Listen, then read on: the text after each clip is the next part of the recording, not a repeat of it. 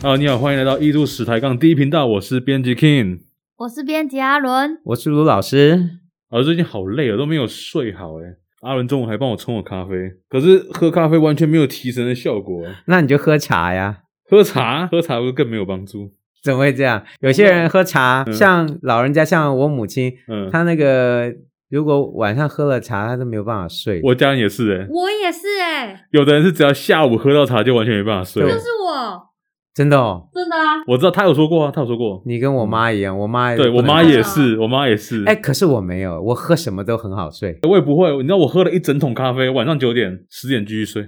我我现在没有办法喝咖啡啊，喝茶是因为胃食道逆流， 啊，就少了一个提神的手段。好惨啊的，我也但没是有不办法。需要提嗯神，老师一直都很有精神，是不是？对对对，我都练跆拳道，所以有精神， 对吗？嗯 等一下，是老师在跆拳笑道什啊么？ 你连这些都扯到，我是不是要讲？我前天又被揍了，被国中生打，你知道被国中生踢是什嗯么？妈踢回去，结果踢了三十秒以后，我喘个要死，那个国中生没反应。我操，那那个年轻真好， 那老师，你也许可以喝喝 看茶，好有啊，我也喝了茶之后踢的人就特别的有力之类的。你喝，你说那应该要喝那个保利达吧，对啊或者喝蛮蛮牛，应红该牛，红牛。老师，我想问你，中国人一开始喝茶是为了要提神吗？这个喝茶。今天我们说柴米油盐酱醋茶，茶已经深入到我们一般人的日常生活了。真的可太是多茶了，你看对啊呀路边到处都是卖茶饮的店，对，台湾人好喜台欢喝湾手超爱摇喝茶啊，，对不对？我也很爱喝啊。其实它是有一个非常悠久的一个传统在中国文化里面是，但是它也历经了不同的阶段。茶最早开始啊，其实哦，很早就知道茶，在那个《神农本草经》里面都有讲到茶。神农哦本草经是皇帝那个时候，对对对，就是说这是什么意思啊？大概新石器时代晚期，那么早就呃，喝这茶大，概就知道有茶。就他们喝哎，茶那跟我们他现在喝们讲不一怎么样。讲的？他说：“神农尝百草，一日而遇七十毒，就是你什么你都中毒吃嘛70，次你还有不中毒 的吗？对，你就死了嘛，你就一直吃一些莫名其妙的东西都都中毒，哦那不行啊！得茶以解之哦，他就喝茶就解了。不过这也不知道真的还是假的，所以他们不是要提神，他们是要解毒。哎，呃 啊、书上是这样讲的。好好，重点是就是说早期其实茶的面目还不清晰，是那个东汉许慎《说文解字》都还查，他说茶苦图也，图就是茶那个字上面还多一横，我小时候常写错那个字，啊，对，常 写错，就是什么就苦菜嘛，就喝起来苦苦的，泡起来喝起来都苦苦的。茶啊，中国人在很早就发现，只是说在这么早的阶段呢、哦，很多茶这些茶都野生的，也是还没有被这样。驯化，就是野生的茶树。那哎他们怎么知道那么可以泡啊？哎，对，这就是这个，我知道，就都是靠神农嘛。对啊哎，对对，就就有这种这这种人嘛，人家就是喜欢尝试这个经验嘛，对好吧？所以说哦，茶变成饮料，一般来讲，那个传说都是发于神农嗯啊、哼神农是先他他敢吃嘛，他什么都敢吃啊、就开始有。那刚开始这些茶都不是我们今天种的那个，你有没有发现？我们去茶园看那个茶树怎么都那么矮，有没有？对啊大家摘茶就这样摘，我告诉你，那都是驯化的茶种。所以以前茶很大一颗，哎，也很大。那个唐代陆羽都说啊，那茶南方之佳木也，就是哦南方的那个大茶树，一尺、二尺乃至数十尺，在四川地区大茶树，两人合抱啊，抱不起来。所以你就想，野生的那个茶树，在最早的时候，大家去采茶叶，其实是野生的那这他个。们的茶茶一定树很的老茶啊。叶，呃，为 什么？因为我们现在采那小颗是采嫩叶啊，，哦我们采对呀、啊而且现在采的他们那都么是大颗就是老叶老叶啊。对，所以说，其实，在最早的阶段，茶的兴起也是慢慢的发展起来的是，它也不是一开始就很兴盛，这个时间还历经了蛮长的时候哦。哎，我们现在讲到什么时候？还在上古吗？没有，我们慢慢随着汉到魏晋南北朝，原来大概都南方在喝，嗯南方有茶树嘛，所以南方人喝茶，大概都慢慢开始兴起。到了魏晋南北朝以后，就慢慢往北方传播。那个北方人一开始不会喝茶，都是南方人喝。魏晋南北朝时期，那个北方啊，他们那个宴会里面、嗯，有一道菜就是大概就茶汤，酥油茶吗？不知道是不是酥油茶。我的饮料啊、菜嗯色，比如说我们板豆有没有一样一样菜出来，有一样可能就是茶汤、嗯哦，这茶汤北方人都不喝，这个书上都讲了，皆此不复食啊，大家北方人都哎那个有什么好喝的，都谁喝？江表贱民，远来降者好之。什么意思？都是南方上来的人，或者是南方投降的这些投降的人，这他们这本来就会喝嘛，有问题都他们在喝。这什么书记载？怎么叫人家江表贱民 呢？就是北方人写的书 嘛。当时北方啊，在北魏时期有本书叫做《洛阳伽蓝记》，讲的就是洛阳地区的佛寺的书，哦结果讲了这个事儿，是就是北方贵族宴会的时候有一道确实是茶汤，嗯哼，只是哦都是南方人喝。到魏晋南北朝，喝茶还是比较区域型的习惯。不过这种状况到了唐代以后，慢慢就流行起来，喝的人就多了。这个哈、也跟那个佛教的传播有关系。在唐代的时候啊，佛教啊非常兴盛，各种宗派林立，有一种叫禅宗，嗯，大家知道禅宗、听。过听过听过，所以禅宗要干嘛？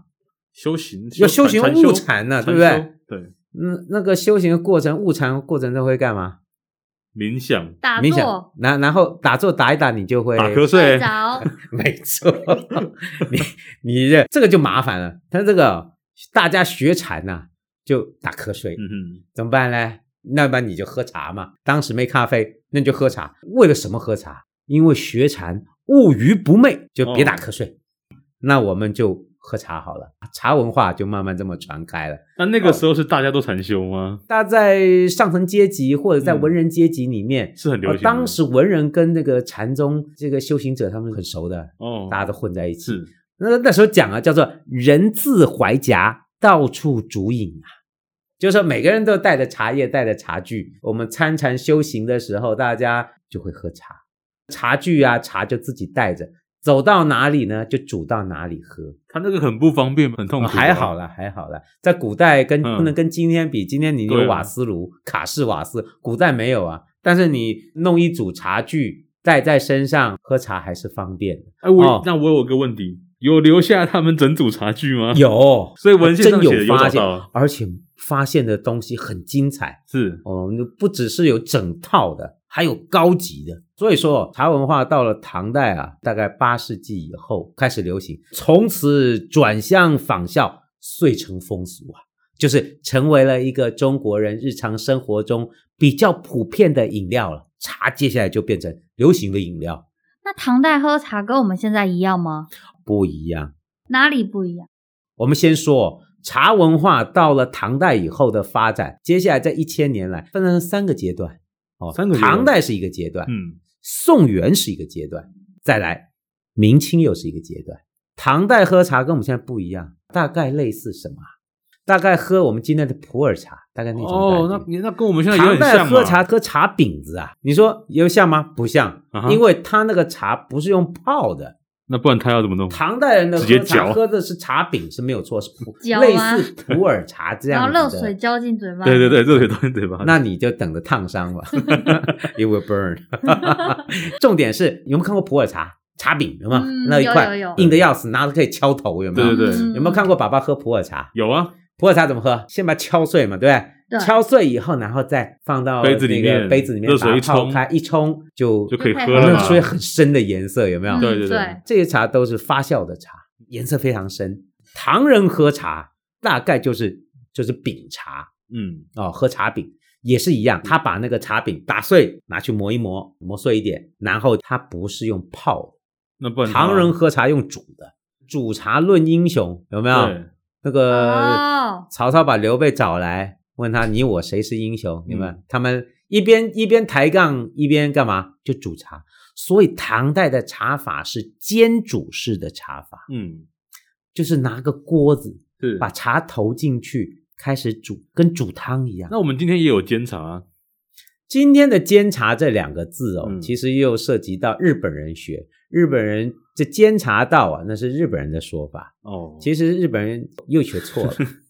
因为我他们学那个过名字，其实他说的煎茶法是明清茶法，哦，所以他们有时候你看日本人虽然用汉字，但是很多名称是跟我们理解是不一样的。哎，大概是这个意哦思，在理解是不一样的。所以说，唐代的喝茶还是以煎煮式的茶法为主，就是嗯煮汤。哎，金酱是猪汤哦。那它除了茶叶之外呢？最恐怖的是，它煮茶不只是煮茶，当时对于喝茶哦，不只是喝茶，里面还要加各式各样的东西，你懂得享受比如说珍珠那个比如说它会加珍珠举落，其实你今天讲起来就觉得啊，真的吗？椰这样子果真的能喝吗对？它加什么？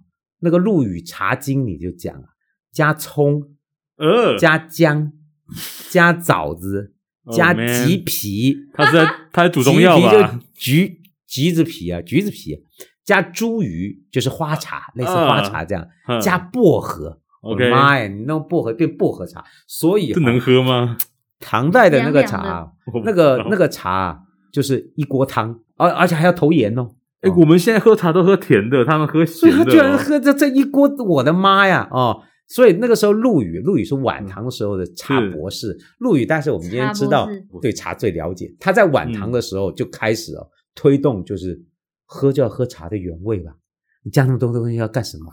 他就很排斥这种，他就说啊，你这样子加起来这么大锅一煮啊，陆羽茶经讲话就骂人了，你这个啊，沟渠间泣水耳，你喝水那个沟哈水就是水沟水啦。哦，这么嗯这个哈、不可以这样喝，但是当时就是流行这也太的挖苦人哦了。他他现在也喝水沟水啊，对对，这个水沟水，对所以我们都喝你水沟水你想想看，这一锅啊、呃又是薄荷，又是橘子皮，又还加葱哎，嗯，还加姜哎，哦，这真是你感这觉可是以煮汤，煮粥啊。对，那我们再弄点饭，我们就煮 粥吧。哦，所以说唐代的茶法，它那个呈现出来的还是一种混合式的饮料嗯，但是陆羽以后就有改变哦。虽然陆羽那个时候这个习俗还是很流行，但是陆羽开始就强调我们要喝茶的原味。哎，老师，那这时候问题来了，嗯老师，你手边都有食谱，你有自己煮过吗？呃，其实我们看到《陆羽茶经》里面讲到加这些东西啊，我都 豆懂啊，可是比例很重要哎、自己试吗？你可以试试看哦，试试看。所以说，其实我们哦就哪天真的来煮。 我告诉你，不 真的，要，哎我不要姜那个姜我我我们这样讲好，就是说像这种非常古典的这对种吃法，加这么多料的哈，在客家的传统里面，嗯你，们有没有去过新竹北 埔？擂茶吗？嘿嘿，擂茶，你有没有哎发现擂茶除了加茶叶进去，还加什么？芝麻花生？对。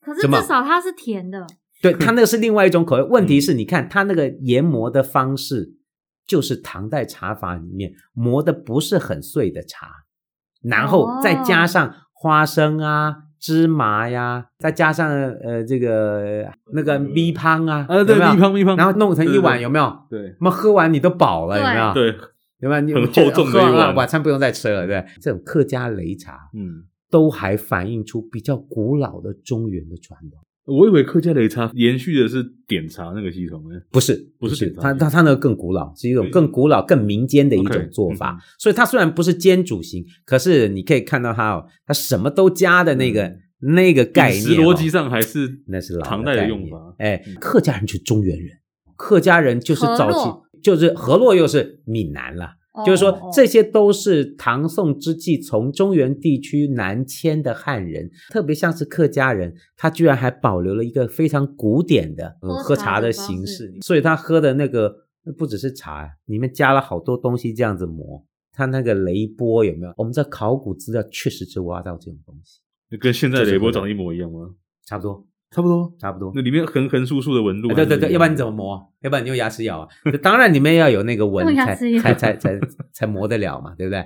所以说这都反映出哦，唐代的喝茶，它还是比较餐饮式的习惯，嗯它那个煮饮的方式哦，还不是像今天我们熟悉的模式，他们那个喝起来应该不像饮料吧？可能就像一道菜那种感觉。有有这么个对感觉。那老师嗯听起来，他们那个用的器具非常的多哎、 对，这也就反映出茶文化逐渐的复杂化和真的逐渐的呃系统化。嗯哦，就说你要有特定的工具。刚才阿伦讲到说，这个这工具看来蛮多的，没错。那我们今天过了一千年后，我们我们知道多少？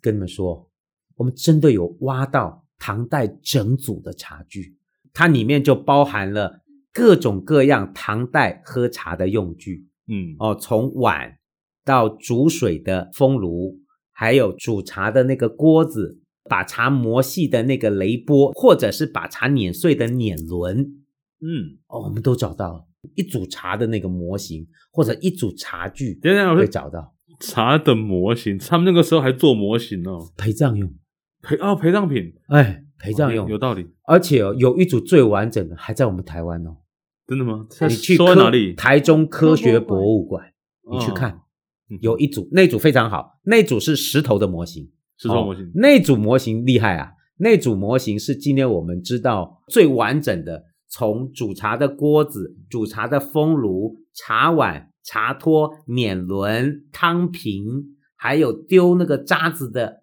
渣斗子方，呃，不是渣斗哦， 叫子方，就是茶渣呀、这些绿绿弄的丢丢在那个，就是茶桶啊。对对对，这我们吃什那么个吃到饱火锅桌上也会有一个垃圾桶对对对啊，对对，就哎，它整组的都有，在台中科博馆有有找到一组整组的模型哦。以前在河北唐县也找到一组嗯哦，白瓷的那一组更厉害啦，那一组也是一整组模型，那一组模型也是一样，炉子啊、煮茶的锅子啊、嗯雷波啊、嗯汤瓶啊，每个都都有。那一组哦，还附一个小的陆羽的模型，还有陆羽的模型，对，就是小有一个小人在那边，大家都不知道是谁啊呀、 这该不会就是公仔的这历就史是我吧们茶博士，就是 陆羽。这个差不多那茶博士陆羽啊，那个陆羽对中国饮茶文化影响太大了。 OK 哦，陆羽茶经哦，可能是今天我们知道到晚唐，真的是把唐代以来茶的起源、怎么做茶、茶的用具、茶的喝法，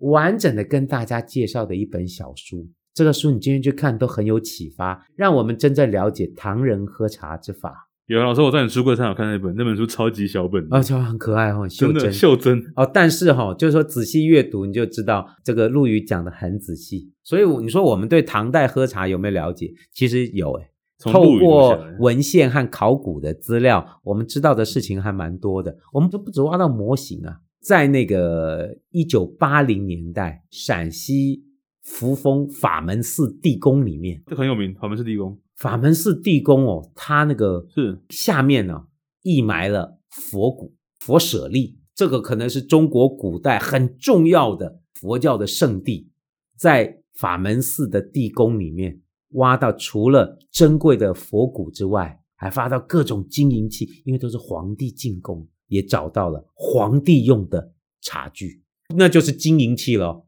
高级的金银器。所以他是为了要供佛放在这个地宫里面，对他把他皇家用的茶具供奉给释迦牟尼佛。那个时候挖出来说，哇，金光闪闪，皇室用的茶具，皇室用的装茶饼的笼子，磨茶的鎏金银碾，哦，那个碾子金光闪闪。那它应该很脆弱吧？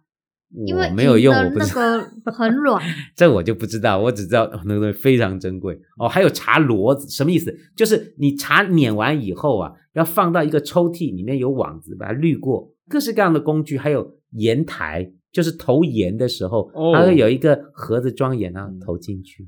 所以皇帝这一组道具还特别多，哦，皇帝这组就高级了。到了唐代，整个茶文化已经已经形成了一个很有系统的喝茶的方式，嗯就是我们说的唐代的喝茶。是老师，那唐代喝茶的习惯跟我们现在不一样的话，那他用的那个茶壶是不是也会有不一样的特色？哎呀，阿伦这个有概念，当然不一样，那真是不一样。你说今天我们喝茶，刚才不是讲吗？今天我们喝茶是明清的茶法，唐代根本不是那样喝的。唐代喝茶呀，它是煮茶，所以说要煮就要提水，它有一个大水瓶叫汤瓶，留短短的，肚子大大的，就是去盛水用的。水呢，就是装这个大水瓶，然后呢，煮茶的时候拿这个大水瓶把它注到锅子里面煮水。当时装水的叫汤瓶，它不是拿来泡茶的哦，它是拿来装水倒在锅子里煮茶的。哦，汤原来品是这样，我哦还叫以为汤是煮好的茶把它倒到这个就是汤瓶里面。不是不是，唐代的汤瓶应该是拿来装水的。那茶，哎，煮好了呢，是拿勺子舀到碗里，一碗一碗的舀给大家喝。所以大家是这一锅拉拉，有没有？煮好了，每人一个碗。哦，在那个故宫收藏唐代的那个仕女画里面，就有饮茶的，哎呦嗯坐在方一堆桌上胖啊阿姨坐在一个大方桌对上，方桌有上没有？坐着然后中间有一个大汤锅，每一个人前面一个碗，那就是舀出来倒在每一个人的碗里，哦，就这样喝。所以他那个就真是类似喝汤了，哦，你有没有？这让我想到幼稚园的时候，下午点心每次喝红豆汤也是这个情景，为什么我小的时候都没有这些？我都吃有 QQ 的，我小的时候对对对，我那个幼稚园这样子讲叫五告荡生啊，真的吗？发两块饼干就把我打发了。我现在我们唯已经一是记得就红豆汤是哎发了两块非常，好像还是那个很硬的那种口军用口粮还是什么，哦，就发两块。我我都没有喝到红豆汤呢，然后你们从小砥砺心智，什么砥砺心智？从从小时候就开始习惯军中生活，哪对啊有那个是那个那个幼稚园黑心吧？我们都没有红豆汤 喝，我怎么只吃到两块很干的饼干？哦，我还舍不得吃，带回家然后压碎了，口袋里被我妈骂。然后就压没吃岁到还了啊可以泡 茶， 你你自己去吧。就变唐代茶了。对，看要加什么料加什么料。其实我们刚才讲到的这个出土的模型，或者是法门寺地宫的茶具，都可以把它跟陆羽《茶经》的记录完全对应起来哦。陆羽他讲啊，那个茶饼啊，开始做啊，叫炙至碾至罗之，然后煮沸，然后煮沸完了以后，投及茶粉玉滑啊，这都文言文。那我这样讲有什么意思？制之就是茶饼子从那个装茶饼的笼子拿出来以后，要先烤一烤，要不然哦要受先潮烤一烤烤一烤啊，有烤道理一烤有道烤理干了一点，要不然要不然受潮的怎么弄？对，哦，烤干一点以后，然后拿一小块放在碾子里，把它碾碾碎，碾碎了以后呢，罗汁放在茶箩子里面，把它滤一滤，得到比较细的茶屑，然后呢放到锅子里煮，啊，跟我们现代人完全相反呢、哦，煮煮煮煮煮，然后再加调味料，哦嗯，就加我们刚才说的那些恶心的东西，然后再投盐，最后才加茶粉进去，嗯然后煮了以后就分食给大家。嗯哼哼哼，哦，不像我们今天是拿一个茶壶倒，不是，那时候是一锅一锅嗯汤一样。我比较喜欢我们现在喝茶的方式。所以现唐代那个我真受不了啊、嗯好，所以说大概是唐代的做法。说不定你会很喜欢宋代的，我不知道，不然我们下礼拜老师来跟我们聊聊宋代的茶又是怎么样制作。到了宋代以后，又进入一个新的阶段是，哦，整个中国喝茶又进入到另外一个层次，就它不嗯只是喝茶，它也变成文人的生活的仪式。它那个不只是要喝哦，最重要还要娱乐还要还要娱乐，还要斗，他们要斗茶，那叫点茶斗士之法。我们下礼拜来讲这个故事。那我们今天这边告一个段落，非常感谢大家收听，那我们下礼拜见。拜拜。拜拜。